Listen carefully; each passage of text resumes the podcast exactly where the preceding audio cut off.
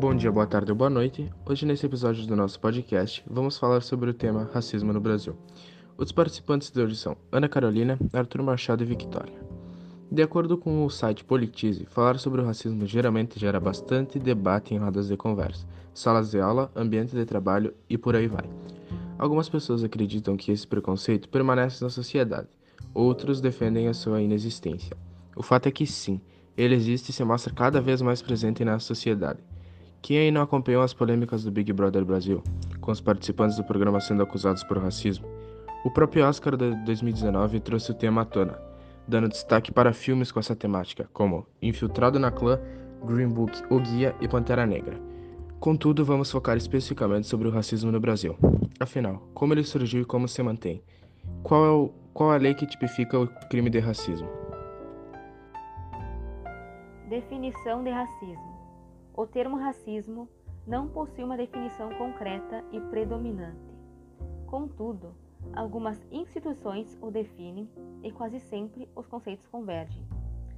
Segundo o dicionário Michaelis, racismo é teoria ou crença que estabelece uma hierarquia entre as raças, doutrina que fundamenta o direito de uma raça, vista como pura e superior de dominar outras, preconceito exagerado contra pessoas pertencentes a uma raça diferente, geralmente considerada inferior, atitude hostil em relação a certas categorias de indivíduos.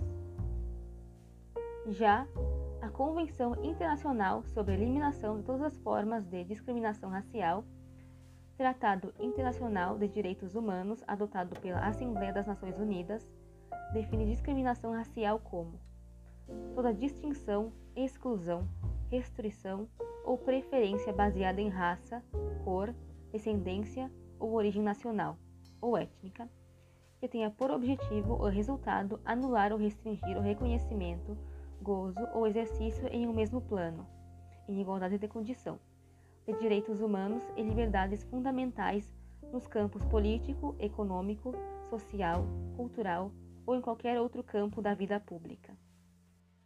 Lei que torna racismo crime. Havia o tempo em que os negros eram livres, então surgiu a escravidão. Depois veio a liberdade, mas aí surgiu o preconceito. Surgiu assim um tempo em que discriminar as pessoas por causa da cor da pele era socialmente aceito e, aos olhos da justiça, apenas uma contravenção penal. Para tentar pôr um fim a isso, há exatos 30 anos surgiu a Lei de número 7716, que define os crimes de racismo. Assinada em 5 de janeiro de 1989 pelo então presidente da República, José Sarney, a lei passou a ser conhecida pelo nome de seu autor, o ex-deputado Caó. Carlos Alberto Caó de Oliveira era jornalista, advogado e militante do movimento negro. Nascido em Salvador, mudou-se para o Rio de Janeiro, estado pelo qual, em 1982, elegeu-se deputado federal. Como constituinte, Caó regulamentou o trecho da Constituição Federal que torna o racismo inafiançável. Depois, lutou para mudar a Lei Afonso Arinos, de 1951, que tratava a discriminação racial como contravenção. Morreu em fevereiro de 2018, aos 76 anos. A Lei CAO define a punição para os crimes resultantes de discriminação ou preconceito da raça, cor, etnia, religião ou procedência nacional. Entre esses crimes estão impedir o acesso de uma pessoa devidamente habilitada a um cargo público ou negar emprego na iniciativa privada, que pode render penas de 2 a 5 anos de reclusão. Tipos de racismo. Assim como o racismo acontece de formas diferentes para cada tipo de grupo ou indivíduo, também existem diferentes variações para essa prática. Aqui vamos explicar brevemente cada uma delas. Racismo cultural. O racismo cultural defende que uma cultura seja superior a outra. Pode ser exposto por meio de crenças, músicas, religiões, idiomas e afins. Tudo que englobe cultura. Racismo comunitarista. Também conhecido como preconceito contemporâneo. Esse tipo de racismo acredita que a raça não é biológica e sim vinda de uma etnia ou cultura. Racismo ecológico ou ambiental. Praticado contra a natureza, afetando comunidade e grupos. Racismo individual. Parte de atitudes, interesses e pensamentos pessoais, inclusive de estereótipos. Racismo institucional. praticada por instituições e comprovada por números, dados e estatísticas. Acontece em lugares que os negros são marginalizados, trabalho e educação. Um exemplo é a porcentagem de vereadores negros eleitos nas eleições de 2016 em relação aos brancos. São 29,11% contra 70,29%, respectivamente. Racismo primário. Não conta com justificativas, acontece de forma mais psicológica e emocional. Agora, partindo para os casos de racismo. Em 2014, houve um caso de racismo nos gramados brasileiros em um jogo entre Santos e o time porto-alegrense Grêmio, onde uma torcedora do time gaúcho acabou ofendendo o goleiro do outro time. Me chamaram de preto fedido, seu preto. Fizeram um coro de macaco. Pedi para o câmera filmar os torcedores, mas não filmaram. Dói, dói muito, lamentou o goleiro Aranha, do Santos, alvo de racismo por parte dos torcedores do Grêmio. O goleiro do time paulista deixou o gramado, indignado com parte dos torcedores do Grêmio, que o chamaram de macaco. Durante o jogo, o goleiro do Santos chegou a parar a partida e avisar o árbitro, mas não deu em nada. Após ser flagrada pelas câmeras da TV chamando o goleiro, Aranha, que até então defendia o peixe de macaco, a jovem teve que mudar de emprego, de casa e escolheu a solidão. E o próximo caso não aconteceu no Brasil, mas teve uma repercussão mundial com manifestações em todo o mundo. O caso de George Floyd, um afro-americano que foi assassinado em 25 de maio de 2020, depois que Derek Chauvin, então policial de Minneapolis, ajoelhou-se no pescoço dele durante 8 minutos e 46 segundos, enquanto estava deitado de bruços na estrada. O assassinato ocorreu durante a prisão de Floyd, em Powderhorn, Minneapolis, Minnesota, e foi gravado em um vídeo nos celulares por vários espectadores.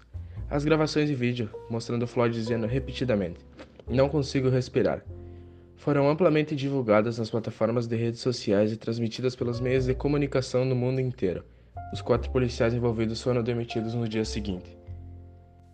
No Brasil, o hipermercado Carrefour adota comportamento racista desde 2009.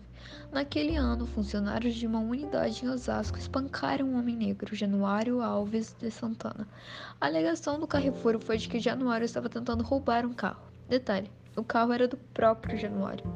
Em 2018, Luiz Carlos Gomes, homem negro deficiente físico, foi espancado no banheiro do Carrefour em São Bernardo do Campo. A acusação: abrir uma lata de cerveja dentro da unidade. O caso mais recente foi em 2020, na véspera do Dia da Consciência Negra. Dois seguranças brancos espancaram até a morte João Alberto Silveira Freitas, homem negro. Acusação: discutir e gritar com uma funcionária em uma unidade de empresa em Porto Alegre. Essa morte é uma tragédia anunciada. Basta olhar o histórico do Carrefour. Entre os espancamentos de 2009 e o assassinato de 2020, são 11 anos de descaso e uma série de outras ocorrências. Entrou para a história, por exemplo, o comportamento da empresa no dia 14 de agosto de 2020. Para não fechar a unidade em Recife, quando um terceirizado caiu morto nos corredores da loja, o Carrefour simplesmente escondeu o cadáver atrás de meia dúzia de guarda-chuvas abertos e a loja seguiu funcionando normalmente. Como é ser negro no Brasil? Se o racismo é um sistema de opressão, é necessário existir um oprimido e um opressor, caracterizando uma relação de poder. Neste caso, seria uma determinada etnia se considerar superior a outra. Por isso que quando nos deparamos com o termo racismo, a primeira coisa que vem em mente é o tipo de racismo cometido contra a população negra. Mas o que é ser negro de fato? Brasil e Estados Unidos. Diferença de racismo entre esses dois países. Primeiramente, é interessante elucidarmos alguns conceitos. No Brasil, o racismo ocorre baseado no fenótipo. Ser negro no Brasil é diferente de ser negro nos Estados Unidos. Por exemplo, no Brasil, por mais que uma pessoa possua a fisionomia característica da população negra, como lábios mais carnudos, nariz mais achatado, cabelo crespo, cacheado e afins, se a cor de pele dela for branca, ela é considerada branca pelo senso comum, mesmo que um de seus progenitores seja negro. Contudo, se a mesma situação acontece nos Estados Unidos, você pode ser chamado de negro e, portanto, está sujeito a sofrer racismo. Cada país teve um processo de colonização diferente. Concluímos que o racismo no Brasil está muito presente nos dias de hoje. Então podemos fazer o nosso papel, evitando esse preconceito vindo de nossa parte e aconselhar os outros a não fazer esse tipo de coisa. É, esperamos que todos tenham gostado desse episódio do nosso podcast e agradecemos a todos que ouviram e desejamos a você um ótimo dia.